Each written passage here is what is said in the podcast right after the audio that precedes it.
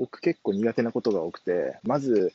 物を覚えれないんですよね。なんか、なんか考えてるときに話しかけられたりすると、もうそっちの方に頭がいっちゃって、何考えてたか忘れちゃうし、人と話してても、約束したりしてても、それで忘れちゃうことが多いんですよ。あとは、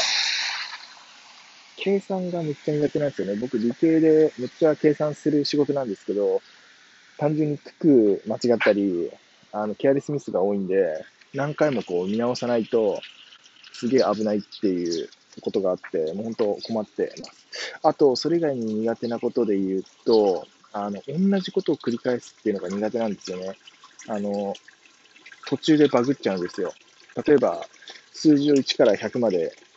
数えれないとか、なんかそういうのが苦手なんですよね。なんかこれ、理系で計算主体の仕事なのに、やべえよななんていつも思ってます。はい。